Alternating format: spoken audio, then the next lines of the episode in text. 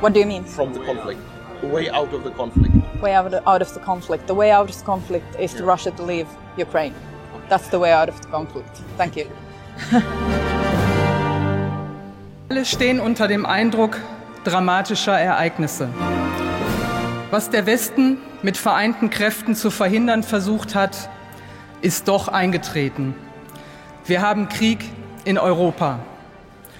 Russlands Präsident Putin hat die Ukraine angegriffen, die Souveränität des Landes brutal verletzt, den Menschen in der Ukraine das Recht auf Selbstbestimmung abgesprochen.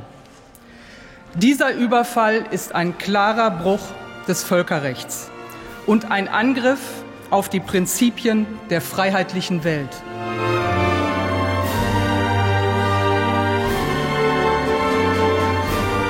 Die Menschen in unserem Land stehen fest an ihrer Seite, an der Seite der freien und demokratischen Ukraine. Ich erwarte von jedem, mal einen Blick in die Ukraine zu werfen. Da werden Menschen ermordet, gefoltert, da werden Frauen vergewaltigt, vorher werden ihnen die Hände gebrochen. Schauen Sie hin, wie barbarisch dieser Krieg ist und verschonen Sie uns rechts wie links mit Radio Moskau. Mann, Sie gehen einem auf den Geist.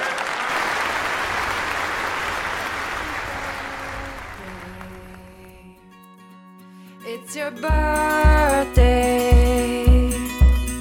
Happy birthday.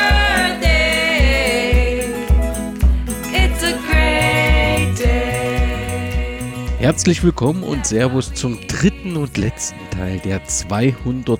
Episode des Podcasts von Brennpunkt Orange. Mein Name ist Danny und ich freue mich sehr, dass ich euch zur Podcast Geburtstagsausgabe begrüßen darf.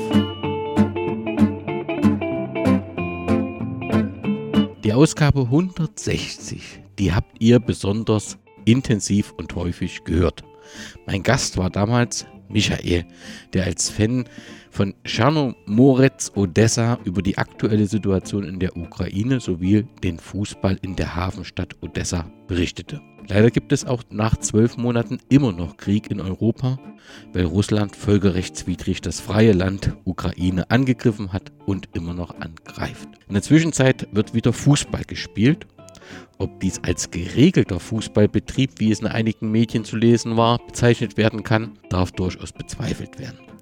Schließlich mussten schon seit der Annektierung der Krim 2014 Vereine und viele Fans aus dem Osten des Landes ins Exil gehen. Über die aktuelle Situation spreche ich heute wieder mit Michael. Ich freue mich sehr, dich zu hören. Wie geht es dir, Michael? Ja, freut mich auch, äh, dass du dir wieder Zeit nimmst und äh, dich über die aktuelle Lage ähm, in Ukraine, im ukrainischen Fußball erkunden möchtest. Ähm, ja, mir geht's den, ja, den äh, Zuständen entsprechend. Ähm, äh, an Fußball ist gerade nicht äh, viel zu denken, aber trotzdem bleibe ich dran äh, an den Themen und interessiere mich weiter dafür, aber äh, Priorität hat natürlich äh, gerade die allgemeine Lage im Land und ähm, da konzentrieren wir uns gerade alle Ukrainer, auch äh, dem Land ähm, äh, an, ja, an jeder Stelle weiterzuhelfen, sei es militärisch oder humanitär. Wie bewertest du die aktuelle Situation? Es ist nicht mehr das, was äh, letztes Jahr im Frühjahr war. Man weiß jetzt ein bisschen mehr, zu was äh, ukrainischen, äh, ukrainische Armee fähig ist. Also ein bisschen Sicherheit äh, ist reingekehrt, dass ähm, ja, in den ersten Tagen vor einem Jahr, im Februar, März, da wusste man überhaupt nicht, äh, wie es weitergeht und äh, da war alles chaotisch. Jetzt ist schon ein bisschen mehr ähm, ja, Sicherheit reingekehrt, dass die Ukrainer zumindest an äh, ihre Armee immer mehr glauben. Also die, ähm, das Vertrauen ist wirklich äh, sehr hoch in die Armee und ähm, man, man, also man äh, hofft oder man hofft nicht, man ist sicher, äh, dass äh, es einen Sieg geben wird. Äh, das ist nur eine Frage der Zeit. So. Ähm, aber an einzigen Orten, ähm, vor allem im Donbass-Becken, äh, gibt es natürlich immer noch äh, heftige Kämpfe. Ähm, es ist auch im Winter jetzt bedingt durch viele Stromausfälle, ähm, da äh, Russland seit November ja die Infrastruktur, die also die Stromerzeugung und ähm, Heizkraftwerke angegriffen hat. Das ist natürlich, äh, das sind äh, viele ähm, Haushalte davon betroffen. Also das Strom gibt's nicht regelmäßig, also sondern ähm, in, wird immer wieder ausgeschaltet. Gibt es eine Erfassung, wie viele Ukrainerinnen und Ukrainer ihr Leben verloren haben? Ich kann dir ehrlich gesagt keine Zahlen sagen. Also es gibt bestimmt die Zahlen, wobei ähm, die Zahlen, es gibt äh, viele Quellen. Und da ist die Frage, auf welche Quelle man sich äh, berufen will. Es gibt die internationalen Quellen, es gibt ukrainische Quellen. Ähm, bei natürlich bei Soldaten äh, will man äh, nicht unbedingt äh, offen die Zahlen erzählen, weil das ist ähm, ja auch ein Mittel von, äh, sage ich mal, ähm, also geht die Motivation verloren, wenn man plötzlich von Zahlen hört. Äh, deswegen ähm, zivile Opfer, also es gibt Zahlen, ich kann die ehrlich gesagt nicht nennen. Wenn man da so drin ist, dann ähm, schaut man, ja, schaut man nicht auf die Zahlen, sage ich mal so. Das, das kann ich gut nachvollziehen. Du hast die, die Stimmung oder deine Stimmung jetzt so, ja, optimistisch kann ich es nicht nennen, aber du hast anders als, als vor, äh, vor, vor einem Jahr. Ist das auch bei der Bevölkerung so, ähm, dass man wirklich dieses Vertrauen in, in, in die Armee hat und wie schaut man ähm, ähm, in, äh, auf Europa, also gerade auf Deutschland? Also es hat ja auch in diesem Zeitpunkt viele Diskussionen gegeben. Gibt es da eine Stimmungslage, die du so pauschal ausmachen kannst oder ist das sehr verschieden? Ja, also es ist äh, verschieden und äh, aber generell, das stimmt, was ich sagte und das bezog sich nicht nur auf mich, sondern wirklich auf äh, die Bevölkerung, dass das Vertrauen in die Armee, äh, ins Militär, in die Streitkräfte da ist. Ähm, und ähm, es das Vertrauen fällt nicht, das ist auf sehr einem hohen Niveau. Ähm, natürlich, also man schätzt natürlich auch in Ukraine äh, die Hilfe, die aus, äh, ja, aus den westlichen Ländern kommt, äh, die militärische Hilfe. Man weiß das zu schätzen, man weiß, dass äh, die Hilfe, ohne die Hilfe es auch au anders ausschauen würde.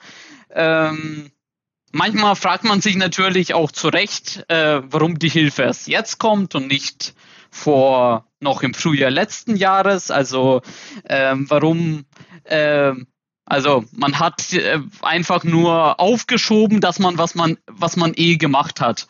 Äh, meine ich jetzt im Speziellen die Panzer oder die Patriot äh, äh, Luftabwehrsysteme.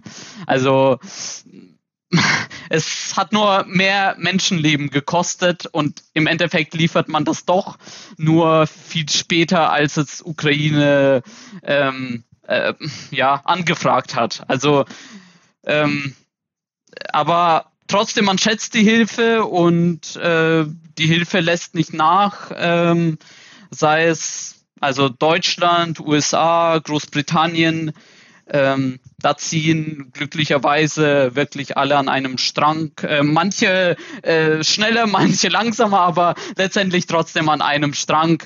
Ähm, ja, da ist schon die ähm, auch die Einheit in Europa da, wenn man jetzt beispielsweise Ungarn rausrechnet. Wir haben in der letzten Episode sehr natürlich über deine Stadt Odessa gesprochen und auch die zentrale Bedeutung. Wie geht's der Stadt? Äh, die Stadt hat nicht so viel äh, abbekommen, zumindest, ähm, ich sag mal, in der zivilen, ja, in der zivilen, äh, zivile Häuser haben wenig abbekommen im Vergleich zu anderen Städten. Ähm, im Süden wie Mykolaiv oder Cherson ähm, oder auch im Osten wie Kharkiv oder selbst Kiew. Aber äh, von der Infrastruktur, also diese Heizkraftwerke äh, und Stromprobleme gab es in Odessa schon äh, deutlich. Also das war deutlich zu spüren, dass auch mal 14 Stunden und zwar nicht nur an einem Tag keinen Strom gab, sondern wirklich mehrere Tage am Stück, also so wochenweise. Ähm, das ist natürlich, also ja, da fällt vieles flach. Also, aber wenn man wenn man von zu Hause selbst für ausländisches Unternehmen arbeitet, ähm, man kommt nicht mehr ins Internet. Also das ist ja alles davon abhängig. Das ist ja nicht nur Strom, sondern auch das mobile Internet äh, wird zumindest es funktioniert, aber es ist nicht mehr die Geschwindigkeit, äh, die man gewöhnt ist, äh, sage ich mal. Und ähm, auch wenn man einkaufen geht, da gab es am Anfang, also im November beim ersten, bei ersten ähm, Angriffen auf äh, die Infrastruktur, auf diese Stromzufuhr und ähm, Heizkraftwerke, äh, da gab es die Supermärkte ko konnten die Kasse nicht bedienen. Also, aber weil also ohne Strom kann man Kasse nicht bedienen und dementsprechend konnte niemand einkaufen.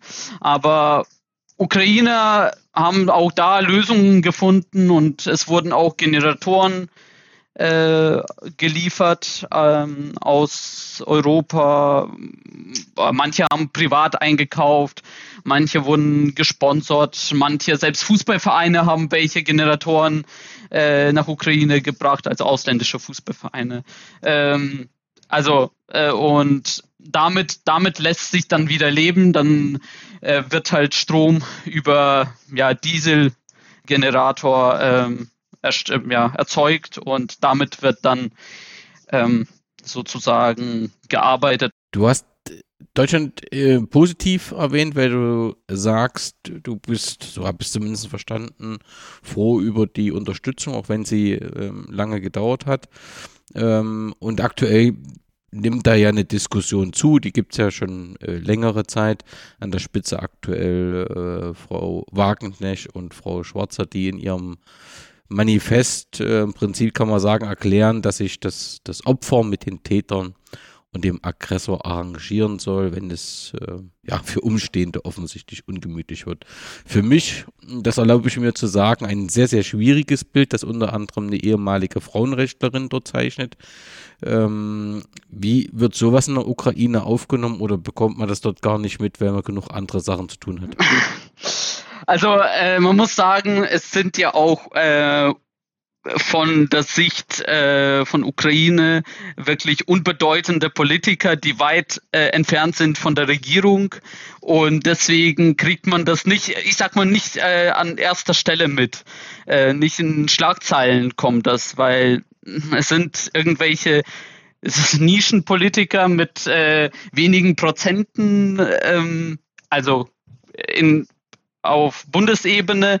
Und deswegen, ja, ähm, aber natürlich, ähm, man muss also äh, sowas zu sagen, man muss immer die Ukrainer fragen, was die Ukrainer wollen, weil das äh, der Krieg gegen die Ukraine geführt wird. Und wenn wenn man die Ukrainer fragt, ähm, niemand würde auf die Idee kommen, äh, Verhandlungen und irgendwelche Zugeständnisse ähm, gegenüber Russland zu machen, vor allem jetzt, äh, wo die ukrainische Armee äh, doch ähm, auch einige Gebiete zurückerobern konnte. Äh, das wäre also ähm, ja, wenn man äh, kurz vor der Offensive ste steht und Panzer bekommt, über Zugeständnisse zu sprechen, das ist ja, äh, wäre ziemlich dumm. Und ähm, deswegen, äh, das, ja, also ja, ähm, nur Ukraine hat zu entscheiden, ob und wie man verhandelt. Und ähm, ich meine, äh, hinter Zelensky äh, steht die Bevölkerung und äh, er vertritt auch äh, die Bevölkerung. Ähm, und das sage ich nicht einfach so, weil er gewählter Präsident ist, sondern da ist wirklich schon äh, also die Leute ähm, vertrauen oder stehen hinter seiner Politik. Das ähm, Gefühl hat man tatsächlich auch. Das ist ja auch gut, dass du das nochmal, also von dir nochmal so äh, zu hören. Es kann ja so zu schwierigen Zeiten dann eben auch zur Spaltung ähm, ähm kommen, aber so wirkt es nach außen. Äh, letzte Frage vielleicht zur allgemeinen äh, Politik, bevor wir zum Fußball kommen. Das letzte Mal hatten wir uns auch über ihn unterhalten. André Melnik, euer ehemaliger Botschafter, nun ist er, glaube ich, Vizeaußenminister in Kiew, war ja eine spezielle Persönlichkeit. Nun gibt es einen neuen Botschafter, der auch klare Positionen bezieht, aber ich sag mal, weniger stark in den sozialen Medien polarisiert. Ist das der bessere Weg? Also alles zu seiner Zeit. Und äh, ich glaube, zu der Zeit, als Melnik äh, an, an der Position war, äh, hat er richtig äh, gehandelt, weil äh, das war alles äh, sehr emotional und weil eben man nicht wusste, was mit was morgen zu rechnen ist. Das war alles sehr chaotisch, alles unsicher ähm, und äh, zu der Zeit, ähm, das war wie das auch so häufig äh, in den Medien äh, betitelt wurde als Kriegsdiplomatie. Also das ist nicht diplomatisch, aber während dem Krieg ähm, muss man manchmal undiplomatisch sein, um sein, um äh, sein Land äh, zu beschützen und äh, durchzusetzen, was man braucht, sag ich mal. Ähm, der jetzige äh, Botschafter ist trotzdem eine öffentliche Person, also er schreibt äh, auch in Facebook und ist aktiv, aber eben zurückhaltender. Ähm, aber ja, vielleicht hat auch André Melnik seinen Zweck erfüllt und ähm, ja, jetzt geht's halt weiter mit einer anderen Person. Lass uns die allgemeine Politik, die natürlich auch, wenn wir über den Fußball reden, immer wieder mal vorscheint, aber ähm, du hast schon gesagt, äh, als wir gesprochen haben, war immer noch diese Schockstarre äh, aufgrund des ähm, Angriffs Russland auf die, auf die Ukraine ähm, spürbar und da hat natürlich überhaupt niemand an Fußball gedacht. Offensichtlich hat sich das dann geändert, dass äh, nachdem diese erste Phase überwunden war, wahrscheinlich auch mit dem ähm, wie du das beschrieben hast, dass äh, Ukraine wieder Gebiete zurückerobern konnte, gab es dann eben auch Diskussionen, wie man mit dem Fußball umgeht. Die Meisterschaft 21-22 wurde bekanntlich eingefroren.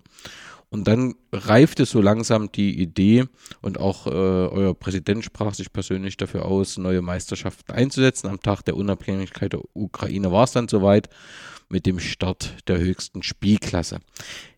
Wie kam es zu dieser Entscheidung, dass man sagt, man startet mit dem Fußball? Das kann man ja natürlich auch anders bewerten und sagt, habt ihr nichts Besseres zu tun und wir brauchen alle Kräfte etc. etc. Also es gibt da auch Gegenargumente und ist es aus deiner Sicht eine gute Entscheidung? Ja, also ähm, es gab sehr viel Diskussion im Vorfeld, wie die äh, Meisterschaft überhaupt ausgetragen werden soll. Also ob in zwei Gruppen, ob die eine Gruppe in Ausland spielen soll, die Gruppe, die im Europapokal auch äh, Vertreter hätte äh, und die andere eben nicht äh, oder beide im Ausland äh, in Polen oder in äh, Türkei ähm, dann ähm, ja oder eben standardmäßig wie mit 16 Teams in Ukraine soll die Meisterschaft ausgetragen werden. Also das stand alles zur Debatte und wurde viel diskutiert, viel darüber geschrieben. Im Endeffekt ähm, hat man dann sich entschieden, in Ukraine de, die Spiele auszutragen, weil es auch am fairsten ist ähm, gegenüber allen Teams. Die Teams, nicht alle können sich leisten, im Ausland äh, zu leben nur einen Teil in Ausland zu lassen und das, den anderen Teil nicht, wäre auch irgendwie unfair. Alle sollten ja in gleichen Bedingungen äh, sein. Wenn das alles ukrainische Teams sind, dann bitte alle gleiche Bedingungen. Ähm, und ja, ähm, letztendlich in Ukraine genau mit 16 Teams, ohne Zuschauer natürlich.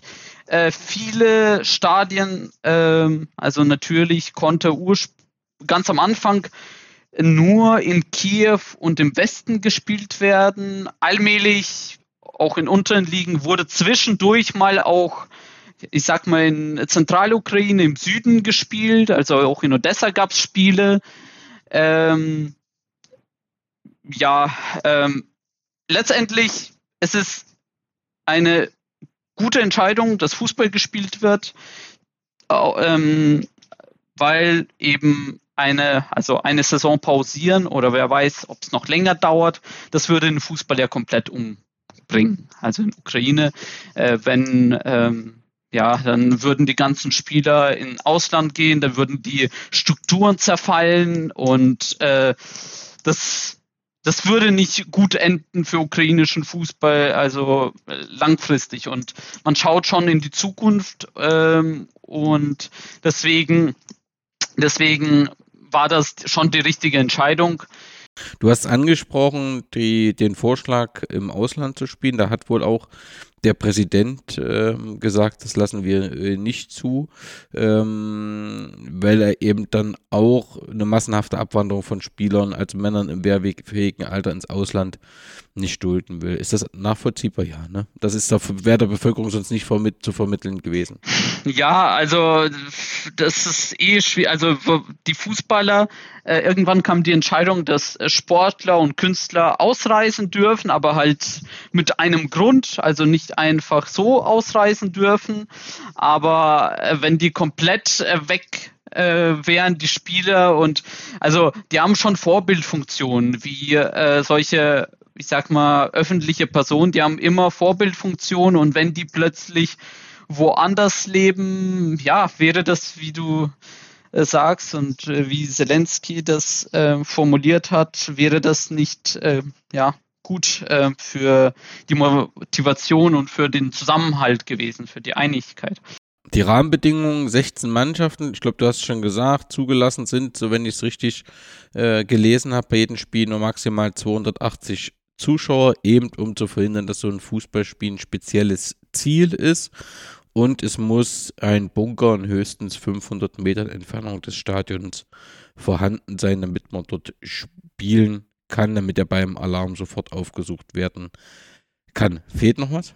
Nein, es fehlt nichts, aber also das mit 280 Zuschauern, das ist vielleicht offiziell steht es irgendwo auf dem Papier, aber es war jetzt kein offener Kartenverkauf. Äh, es wurden die 280 Karten nicht verkauft, sondern es wurde dann an äh, Funktionäre, an Leute, die äh, ja Kontakte haben, ähm, auch Fans. Ähm, es gab zwar nie äh, Fanblöcke jetzt äh, in, bei den Spielen der ukrainischen Premierliga diese Saison, aber die Fans hatten, haben auch ihre Kontakte in die Vereine und kamen teilweise ähm, auch ins Stadion. Das weiß ich zumindest von Odessa. Ähm, Einzelpersonen oder auch Leute, die im Krieg waren und kurz im Sonderurlaub waren äh, für ein paar Tage zu Hause. Die waren dann im Stadion, aber es war kein Kartenverkauf, wenn selbst wenn während Corona man doch irgendwie kleines Kontingent hatte für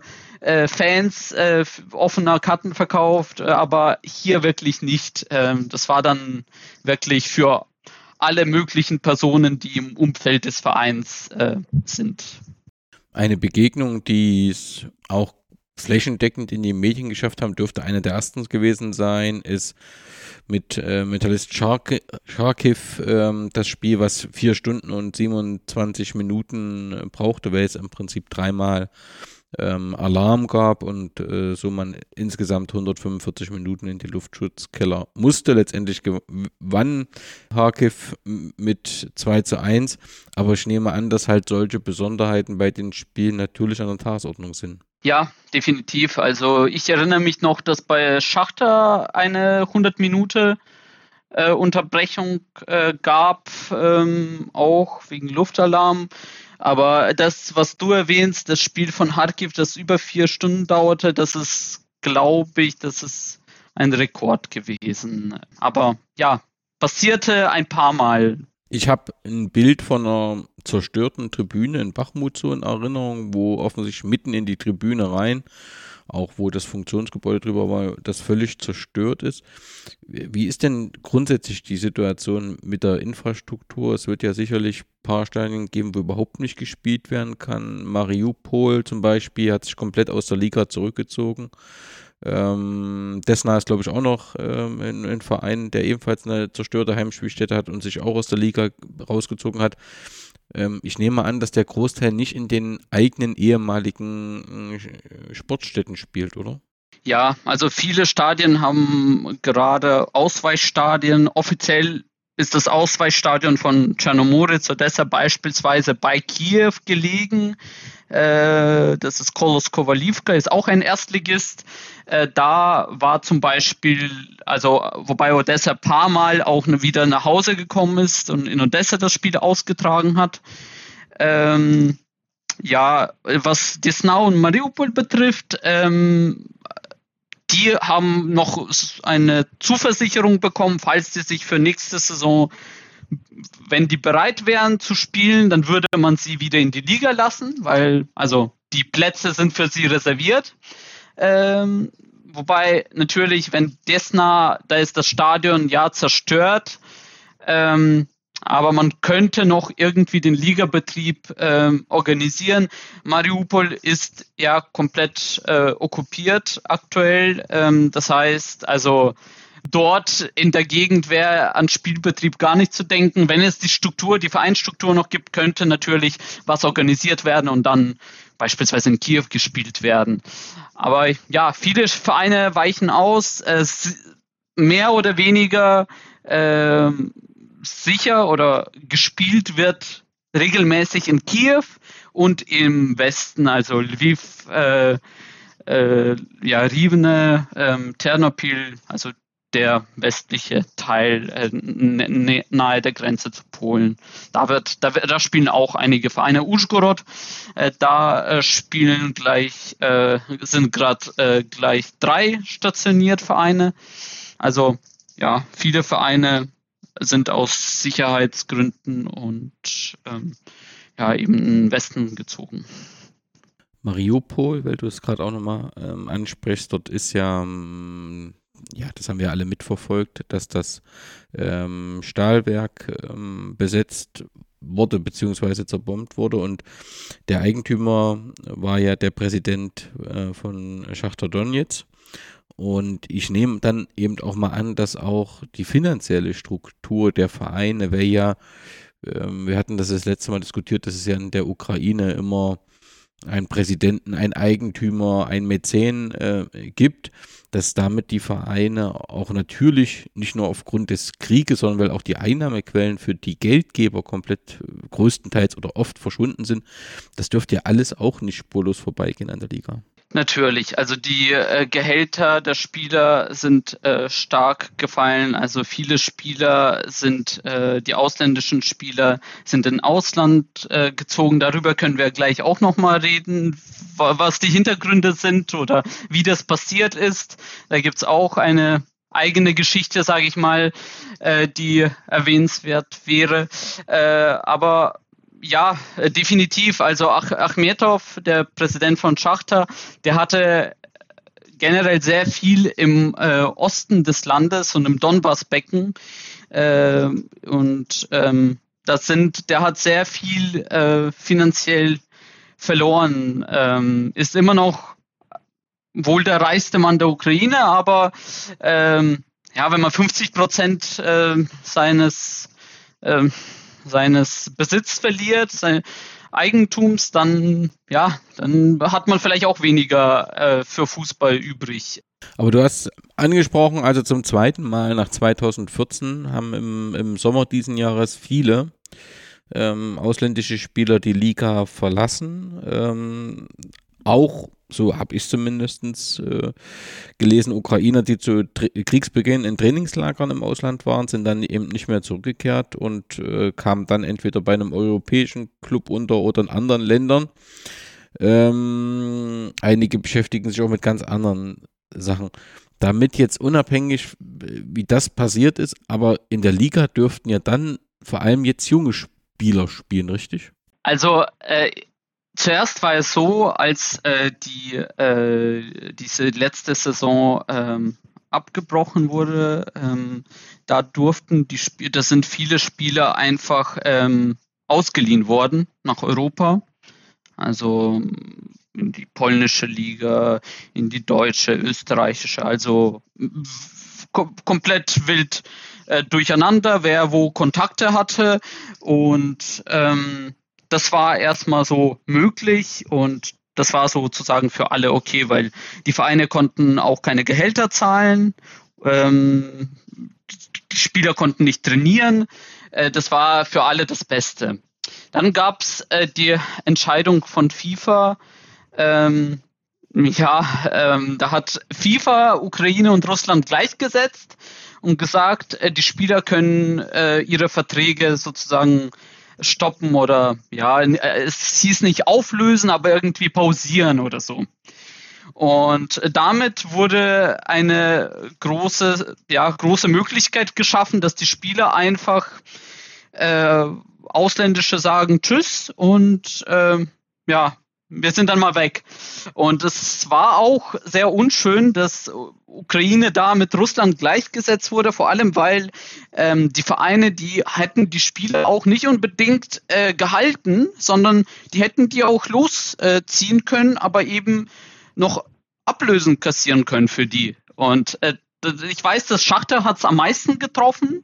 Wenn du schaust, äh, bei Schachter, Schachter besteht äh, aktuell fast aus Ukrainern. Das gab's äh, seit 2000 wahrscheinlich nicht mehr, dass so viele, so hohe Prozent an Ukrainern bei Schachter anwesend sind. Größtenteils waren immer wieder Brasil hohe Anteile an Brasilianern, an ähm, ja, äh, an Osteuropäern, also je nach je nachdem, äh, wer Trainer war. Aber da war immer äh, sehr, sehr viele ausländische Spieler da ähm, und jetzt überhaupt nicht, aber eben durch diese Regelung und da hätte Schachter die, die sicherlich äh, auch ziehen äh, lassen. Ähm, weil Schachter kann immer gut verhandeln und kriegt die Spiele immer gut äh, weg. Und das wollten die, der, die haben auch geklagt ähm, vor dem Internationalen Gerichts, äh, Sportgerichtshof in Lausanne.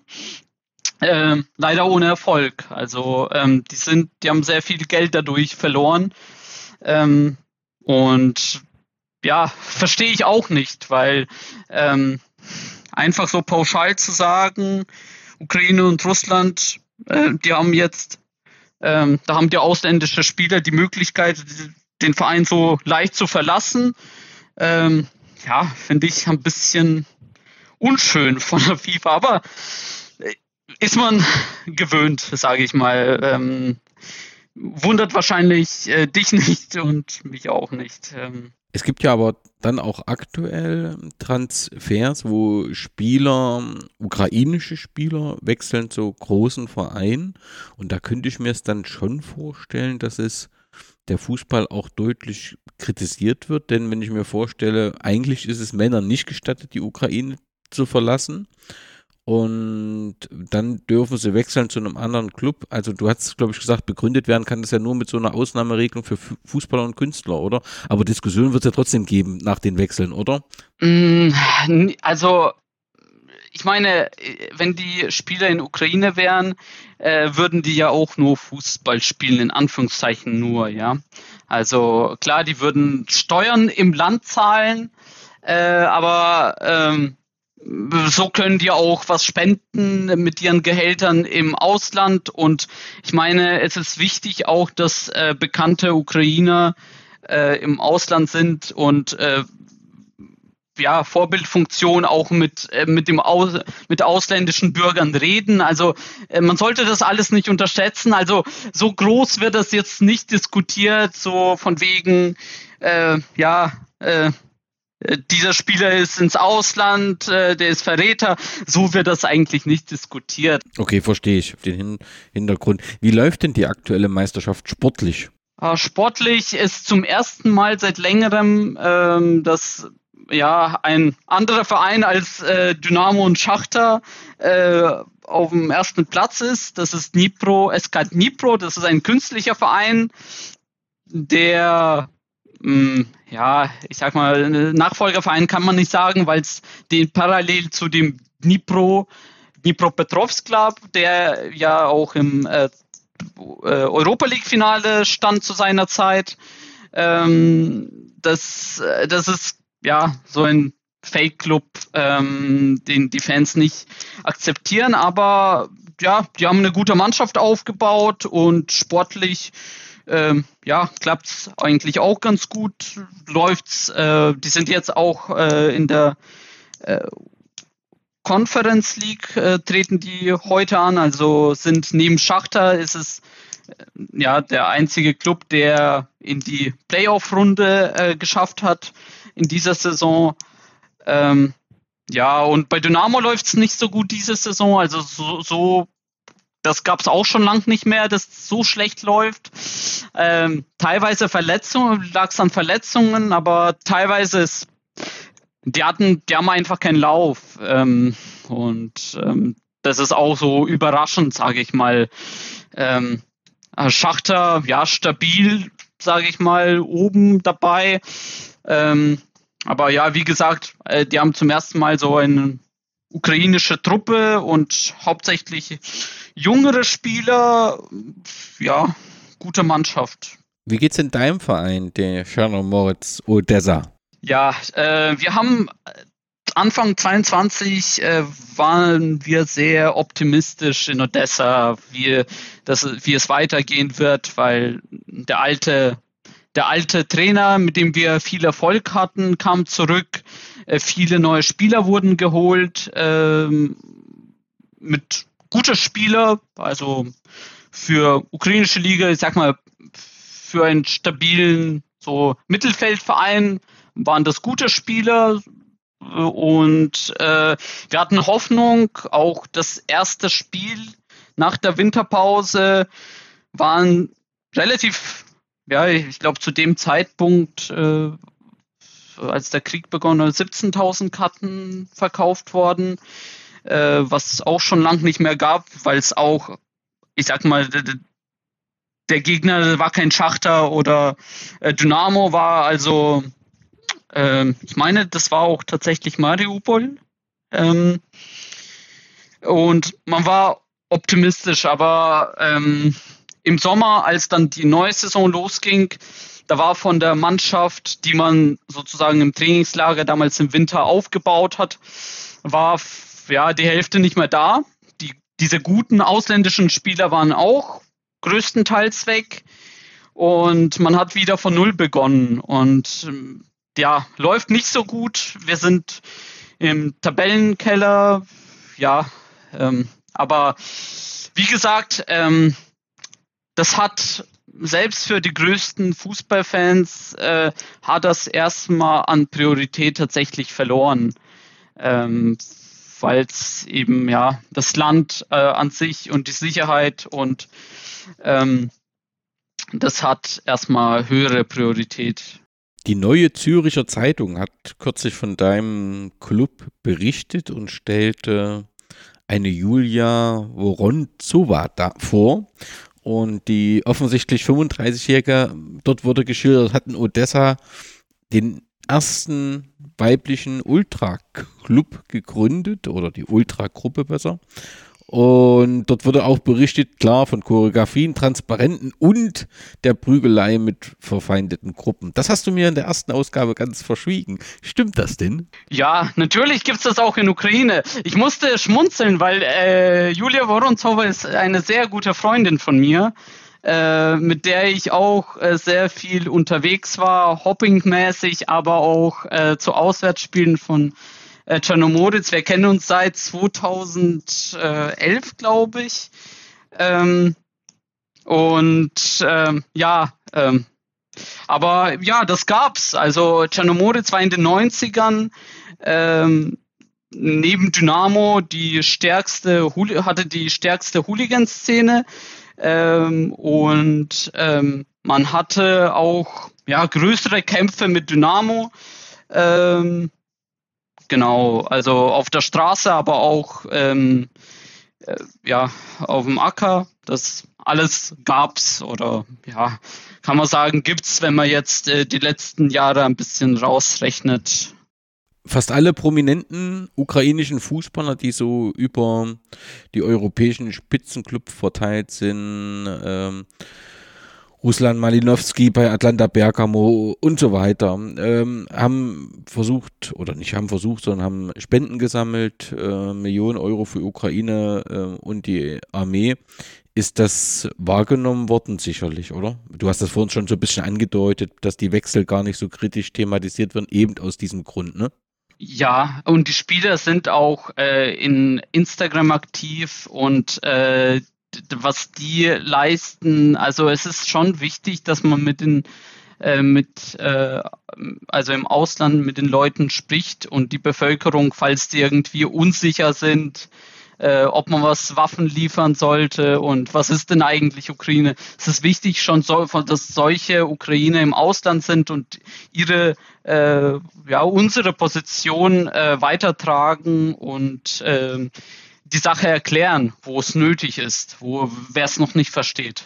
Andrei Shevchenko, Botschafter der Präsidentenstiftung United 24, hat auch ähm, viele Spenden gesammelt und es gab auch äh, von Donetsk und Dynamo viele Benefizspiele, um Geld zu sammeln. Kann mich noch an ein Spiel in Dortmund ähm, erinnern. Hast du mal so ein Spiel live gesehen, beziehungsweise du hast die Aktion sicherlich auch wahrgenommen? Ja, ich war jetzt nicht im Stadion bei so einem Spiel, war jetzt ähm, hat sich nicht ergeben, sage ich mal. Aber ja, Schachter und Dynamo haben solche Spiele veranstaltet. Natürlich ähm, zieht es nicht immer äh, Zuschauer und ähm, teilweise äh, waren, waren es weniger Zuschauer im Stadion, äh, viel zu wenig. Wiederum ist Schachter eben nicht oder Dynamo nicht der, das sind nicht die Vereine wie nicht die Großen der Welt, äh, die auch äh, Leute ins Stadion ziehen, aber war schon eine gute Sache. Das war vor allem dann ähm,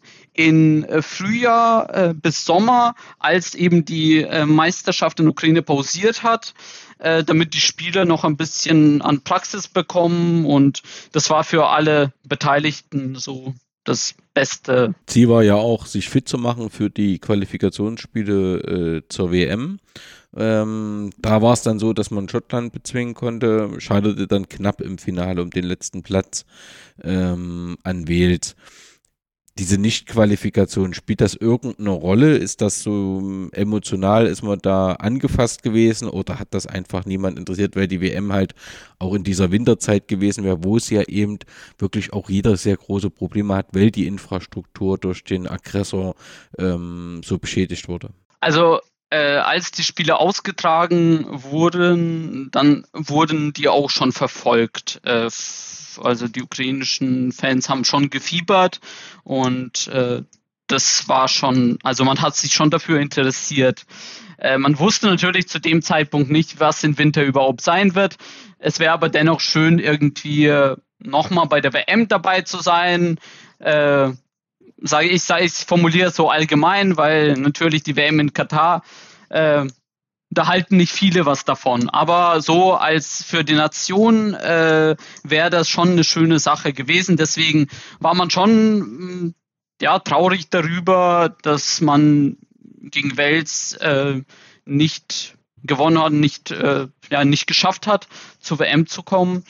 Ähm, ja, ich muss, ich muss auch äh, meine Aussage, wenn du dich erinnerst, letztes Mal habe ich gesagt, ja, zu, vielleicht bin ich zu, zu lang in Deutschland, dass ich die Nationalmannschaft nicht so groß unterstütze. Ähm, das hat sich auch jetzt ein bisschen geändert, weil natürlich ist es schon äh, äh auch ein wichtiger ja, wichtige Möglichkeit, sich zusammen für den Zusammenhalt und dass man was äh, zu feiern hat, dass man was äh, äh zusammen, zusammen Zeit verbringt mit anderen Ukrainern. Deswegen habe ich das ein bisschen auch, ähm, ja, ähm, meine Meinung geändert. Ähm, ja, der Krieg ist dran, ja, äh, schuld, sage ich mal, oder ähm, das, ich war jetzt auch letztes Jahr ähm, auf vielen Konzerten.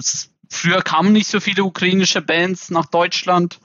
aber letztes Jahr war das ähm, immer wieder so, dass äh, die ukrainischen Künstler nach äh, Deutschland, nach Europa gekommen sind äh, und äh, hier getourt haben und auch Spenden gesammelt hat, äh, auch teilweise komplett das Geld von Konzerten äh, an die ja an die Ukraine, an äh, ja, manche humanitär, manche militärisch äh, haben die das äh, weitergeleitet.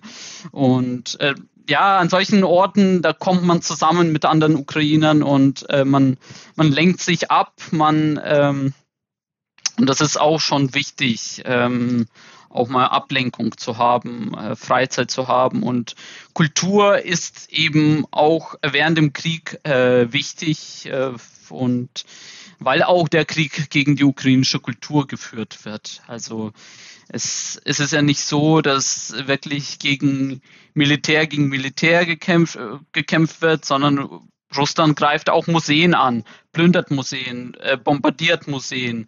Und ähm, das, ja, das ist gegen, schon gegen die Kultur gerichtet und deswegen ist es schon wichtig, auch diese Kultur, sei es Fußball, sei es Musik, ähm, eben, dass man das weiter pflegt und äh, ja, äh, sonst, sonst hat er Russland ihr Ziel erreicht, wenn, wenn man es äh, sozusagen nicht fördert oder ja, äh, nicht aktiv betreibt. Du, wir hatten das letzte Mal auch besprochen, dass viele Ultras ähm, seit dem 24. Februar an der Front sind.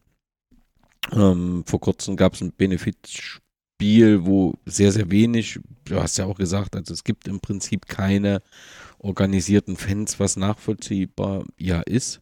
Ist das immer noch so, dass im Prinzip die Ultras komplett dort sind und dass auch in den an der Front letztendlich ähm, tatsächlich ähm, ehemals verfeindete Gruppen zusammen kämpfen.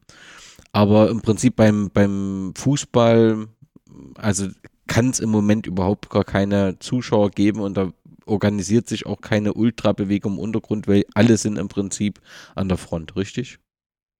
Genau, ja. Also ähm, es war ja seit 2014 so. Manche waren beispielsweise seit 2014 äh, auch schon äh, bei der Militär, waren dann aber irgendwie nach drei Jahren haben die sich wieder zurückgezogen und äh, jetzt in 22 war, sind die wieder in in der ja zur Armee. Also das ist so auch ein Hin und Her. Ähm, genau, aber es ist äh, es gibt keine Szene, die nicht äh, Leute an die Front geschickt hat. Und ich glaube, leider gibt es tatsächlich auch keine, die Leute nicht verloren hat. Also da gibt es auch äh, eine Seite, ähm, äh, Stands of Heroes heißt die, also Kurve der Helden. Äh, diese Seite gibt es als, ja, gibt's als Internetseite, gibt es aber auch in Instagram. Ähm, die sammelt Spenden für die äh, Fans, die im Krieg gefallen sind, für ihre Familien. Äh, und da sind auch, äh, also auch Spieler, Trainer äh, involviert, die das Ganze unterstützen. Also ähm, sehr, mh, ja, sehr breit bekanntes Thema. Ähm, und kann man wirklich äh, Listen angucken mit Fotos.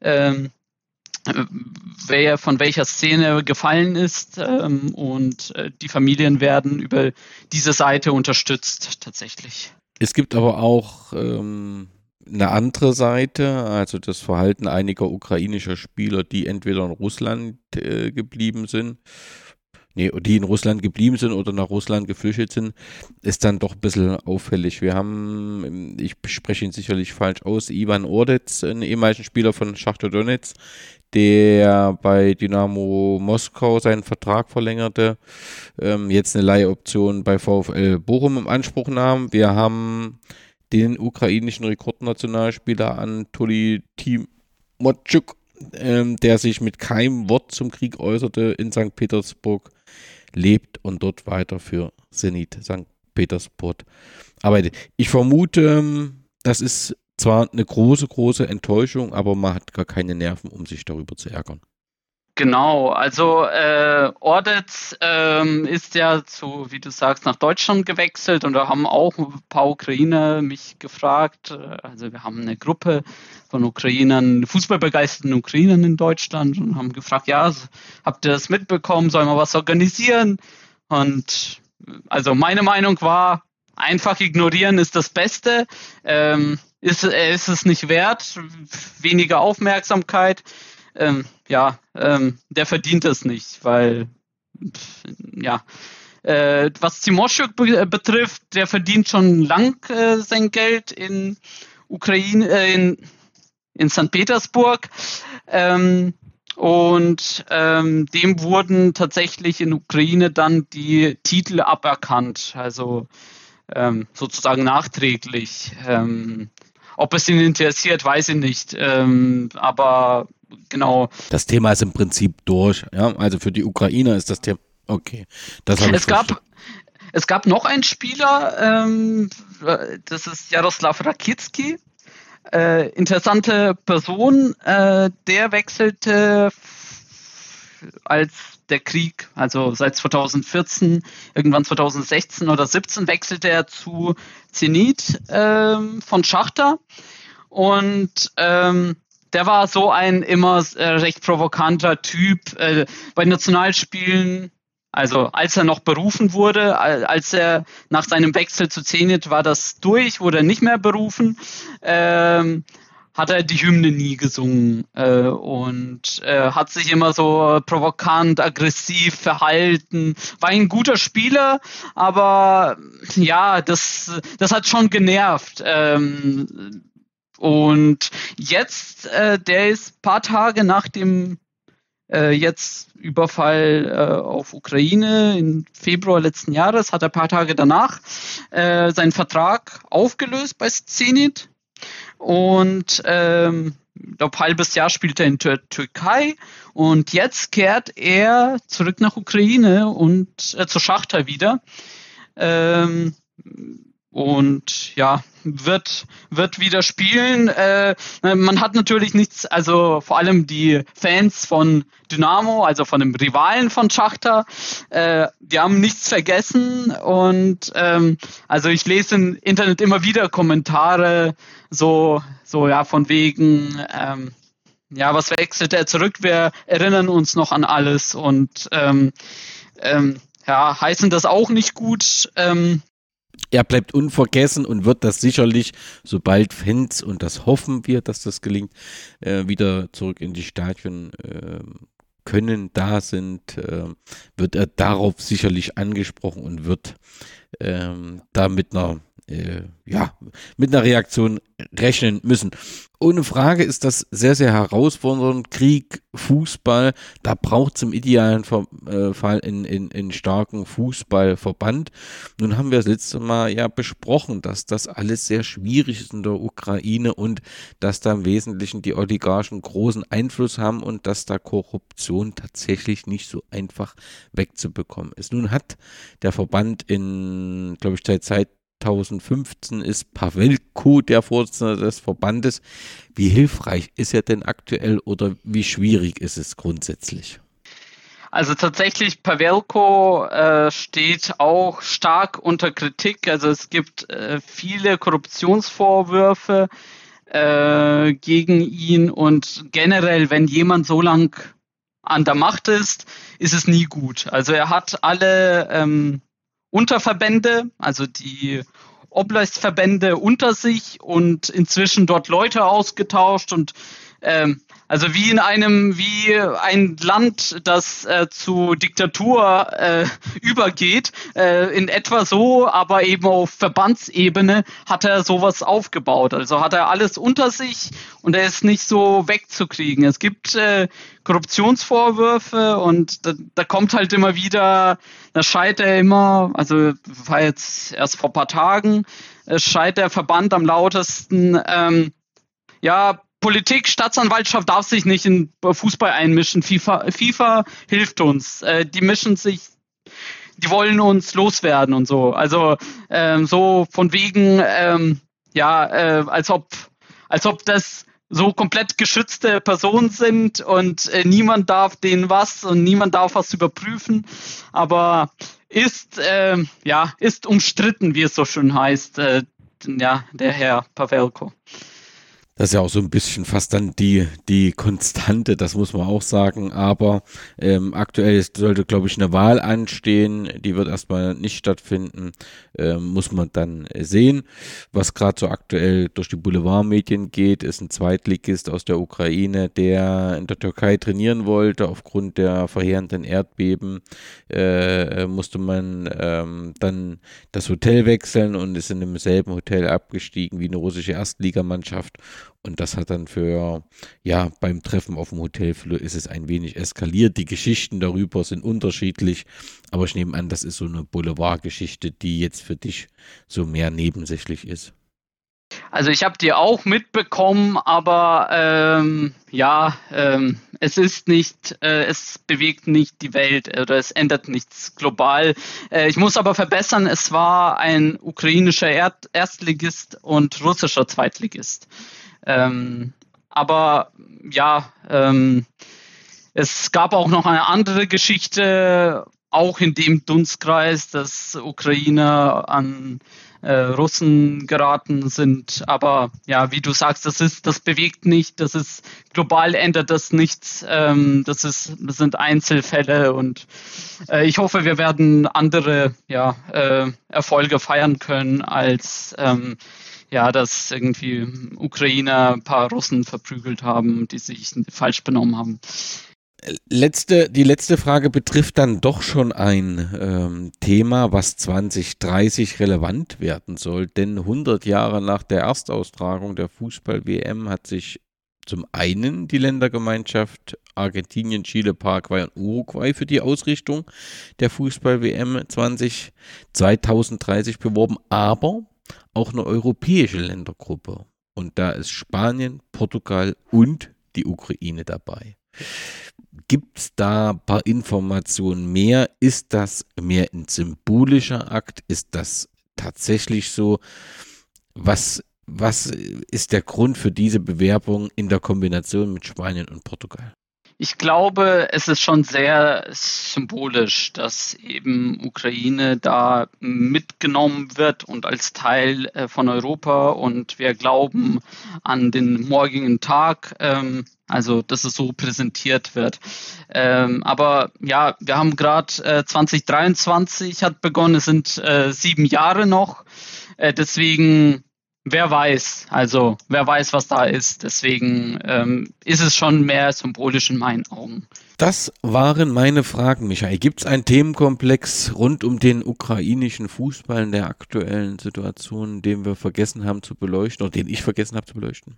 Ja, also ähm, vielleicht, äh, ich weiß nicht, ob du das mitbekommen hast, dass, also du hast zwar erwähnt, aber nicht so explizit darauf eingegangen, dass die paar Spieler nach Europa gewechselt sind. Da waren ja ordentliche Ablösen, äh, die gezahlt wurden. Also Mudrik für 70 Millionen, äh, dann gab's der Verteidiger Sabarny äh, von äh, Dynamo, äh, ist auch für waren's 22 Millionen gewechselt nach England äh, oder auch ja, der Nationalspieler, der ist zwar nur für 5 Millionen gewechselt, ist aber, also auf Transfermarkt hat er relativ hohen Marktwert, weil äh, der ist halt nur für 5 gewechselt, weil er nur halbes Jahr Vertragslaufzeit hatte. Also ich weiß nicht, ob du das irgendwie fragen willst, ob das irgendwie erwähnenswert wäre, weil es schon ordentliche Summen sind. Ich meine, 70 Millionen ist absolute Rekordsumme. Ich glaube, für einen ukrainischen Fußballer sowieso, aber ich glaube auch für die Liga, ukrainische Liga generell. Also ähm, und das, das halt für einen 20-jährigen Ukrainer. Und den Teil hat er, glaube ich, auch, ist auch des Geldes wieder zurückgeflossen, ne? Du meinst, äh, in, es ist ähm, an die Opfer des Stallwerkes. Äh, ja, äh, genau. Also die, die 70 Millionen und 20 davon sind äh, gleich am nächsten Tag hat äh, Achmetov das verkündet, dass das Geld wieder, ähm, ja, oder was heißt wieder, aber an die Opfer geht, ähm, ist auch schon ein ja, schönes Signal. Oder Achmetov stand halt auch früher immer ein bisschen ähm, ja, saß auf zwei Stühlen. Also man wusste nicht genau, ist er mit Ukraine oder nicht. Also seit 2014, äh, als äh, ja, seine Heimat Donetsk okkupiert wurde, äh, sein Schachter hat, sein äh, hat seine Heimat verloren, das Stadion, das wunderschöne Stadion, Donbass Arena. Ähm, und das, äh, das hat als er aufgebaut dort und das hat er verloren, aber trotzdem war er irgendwie so, ja, unentschlossen. Und man sagt ja auch, er hätte das vielleicht aufhalten können, weil, wie du dir vorstellen kannst, in Donetsk hatte er 2014 einen extrem hohen Einfluss, zumindest auf die Bevölkerung. Ähm, und er hätte das auch irgendwie aufhalten können, wenn er das halt gewollt hätte. Ähm, und jetzt so ein Wandel von ihm, dass wirklich Schachter so ordentliche Summen spendet und Schachter, wenn du auch äh, deren Facebook anschaust, äh, die schreiben immer wieder über Kriegsfolgen, was bombardiert wurde und die zeigen das. Also auch ein bisschen ein Wandel, weil Schachter davor schon so ein bisschen, hm, ja, diese in Anführungszeichen neutrale Position, wir sind unpolitisch, äh, sehr lang hatten die das. Äh, also ja, bis 22 hatten die das ähm, recht groß zurückgehalten mit, ja, äh, mit irgendwelchen äh, Positionen. Äh, das hat sich jetzt gewandelt. Viel Kraft und wir bleiben in Kontakt. Danke dir, das hat Spaß gemacht.